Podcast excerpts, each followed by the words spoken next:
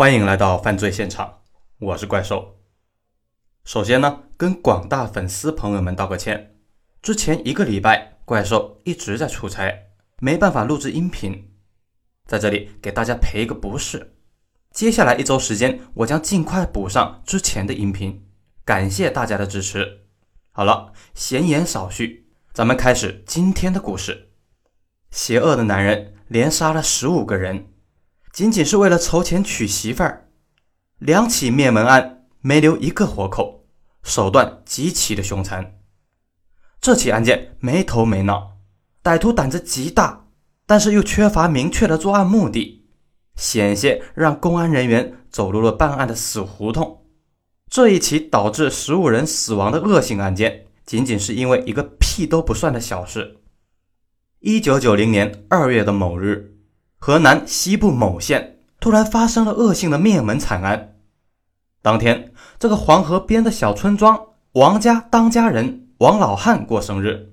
乡下不像城里那么讲究，但是老丈人过生日，女婿们都是要来村子里面祝寿的，送点礼物，吃喝一顿。邻村的赵建国就是王家独生女王小英的丈夫。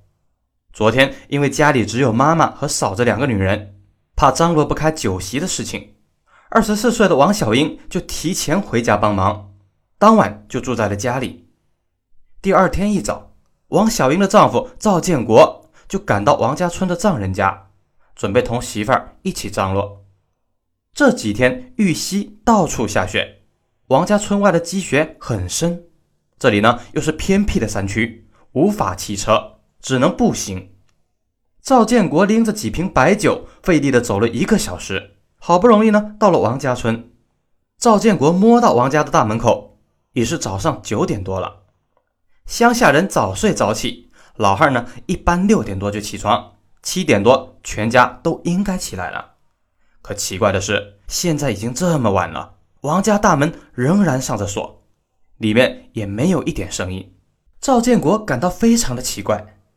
难道家里人都出去了？不可能啊！中午就要办酒席了，怎么现在可能到处乱跑呢？况且家里老的老，小的小，不可能全家都出去晃悠了。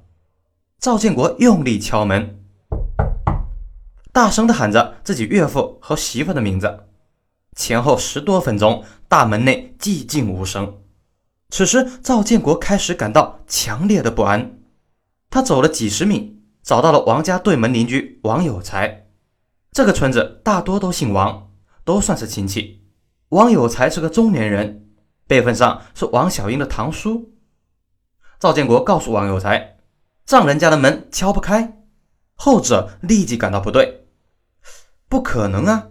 我们做了几十年的邻居，你丈人丈母娘每天六点多一定起床，雷打不动。而且你丈人今天办寿酒，村里人都请了。最少也得七八桌，应该一早起来就杀鸡宰鸭，忙到中午才对。怎么可能关门出去玩呢？你再敲敲看。不行啊，我都敲了十五分钟了，我看是出事了。那怎么办呢？干脆把门砸开吧。你丈人家那个门里面就一个铁锁，也不值几个钱，砸了就砸了吧。走。于是王有才抄起家里的锄头。和赵建国两个人来到了王家门口，他们大喊了十几声，用力敲门，最终一锄头将木门砸开。奇怪的是，院子中的积雪没有走动的痕迹，难道全家都没有起床吗？也不可能啊，哪有庄稼人全家睡到九点多的？这边赵建国先是跑到了北侧的大屋，他知道妻子回娘家一定会住在这里。大屋的屋门虚掩着，赵建国一推门，定睛一看，顿时连续退后几步，一屁股坐在雪地上。王有才知道情况不对，拿着锄头急走了几步，伸头一看，忍不住一声尖叫。大屋内的王老汉、老伴儿、赵建国的媳妇儿王小英，还有王家年仅三岁的孙女，全部都被人用什么东西打死在床上。也许是王小英死前挣扎了几下。对他的打击最重，整个人头都被砸平了。赵建国吓得面无人色，出事了，快报警，快报警啊！这边王有才也极度的惊慌，但他还能沉住气。他和王家做了几十年的邻居，对王家非常的熟悉。除了中间的大屋以外，王家两侧各有一个较小的屋子，分别是两个儿子居住。王有才明知道他们也凶多吉少，还是去看了一下。果然，左边三十岁的王家长子夫妻，还有一个五岁的孙子，都被砸死在床上。右边王家老二还没结婚，独自一个人被砸死。这样算来，王家三个屋一共被杀了八口人，全家都死光了。这种入室灭门惨案，本县自建国以后剿灭了玉溪土匪，就再也没有出现过了。赵建国和王有才立即报警，警方开车冒着积雪艰难地赶到。这边王有才是个聪明人，有些保护现场的意识。挡住了王家大门，不让人进去。这样一来，警察们赶到的时候，王家现场保护较好。法医老杨分析了现场，根据现场判断，案件发生在前一天的深夜。因为下雪的原因，现场很容易分析，歹徒是手持凶器，翻越了王家并不高的围墙，爬入院子的。随后，歹徒首先踩着雪闯入王家二儿子房间。将睡梦中的二十五岁小伙砸死，随后他又闯入了王家大儿子家，一顿乱砸，将这对三十岁的夫妻和一个小儿子杀害，最后他才闯入大屋，将王家老两口、三岁的孙女以及回娘家的王小英通通杀死。当时是深夜，这八口人被杀时基本都在熟睡，没有抵抗行为，只有王小英和王家五岁的孙子有过挣扎。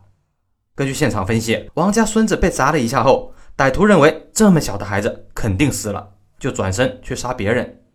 王家孙子当时只是重伤没死。后来歹徒在屋子里搜索时，发现孩子还在痛苦的扭动，就乱砸了一通。至于王小英，她应该是最后被杀的。歹徒将其他人都杀死以后，认为王小英一个弱女子容易对付，有些放松，第一下竟然砸偏在了王小英的脸上。王小英带伤惊醒，因为胆小惊慌，根本没有想到抵抗和逃跑，又被连续砸中几下惨死。凶器看起来就是农民家常用的锄头，这种锄头每家都有好几把，样子都差不多，砸人可是很厉害的，可以一击毙命。歹徒作案以后，在现场停留了一会儿，随后又翻墙离开。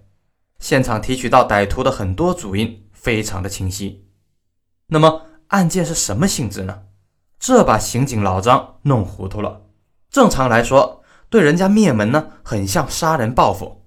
然而，刑警老张走访了村民，发现王家并不是什么好惹的人家，村子里的口碑也不太好。但是，王家几个男人充其量呢，也就是小毛病，和村民也没有大的纠纷，不太可能会有人去杀他全家。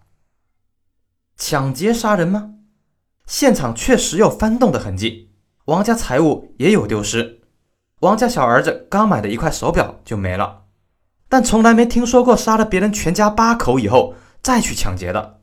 抢劫最多坐牢，而杀人是要偿命的，更别说杀了八个人。除非疯子和杀人流窜犯才会这么做。根据走访村民，王家在村内呢属于中等人家，跟富裕两字一点都不沾边。为了抢劫王家区区的一点财物，一口气杀死八个人，这不符合逻辑。那不是强奸杀人吗？所谓穷生盗，奸生杀，变态性欲杀人强奸的案件倒也不少见。死者中除了二十四岁的王家女儿王小英以外，还有三十岁的王家大儿媳，共有两个年轻妇女。会不会是有什么歹徒看上了王家的女人，一不做二不休？杀死男人以后再强奸妇女呢？似乎也不像啊。两个年轻女受害者都没有被强奸过的痕迹，衣裤都完好无损。况且，就算强奸杀人，也没听说过闯入别人家里大开杀戒，然后再强奸的。如果歹徒真的看上了王家的女人，就应该等他们单独外出的时候再下手。王家村地处玉溪山区，比较封闭，到处都是山地。小路上经常走个几十分钟都看不到人，显然歹徒如果只是为了女色，不可能这样入室胡乱杀人作案，这说不通。以上三点都说不通，那么这个案件到底是什么性质呢？现在真的不好确定。那么警方会再次发现什么？咱们明天继续揭晓。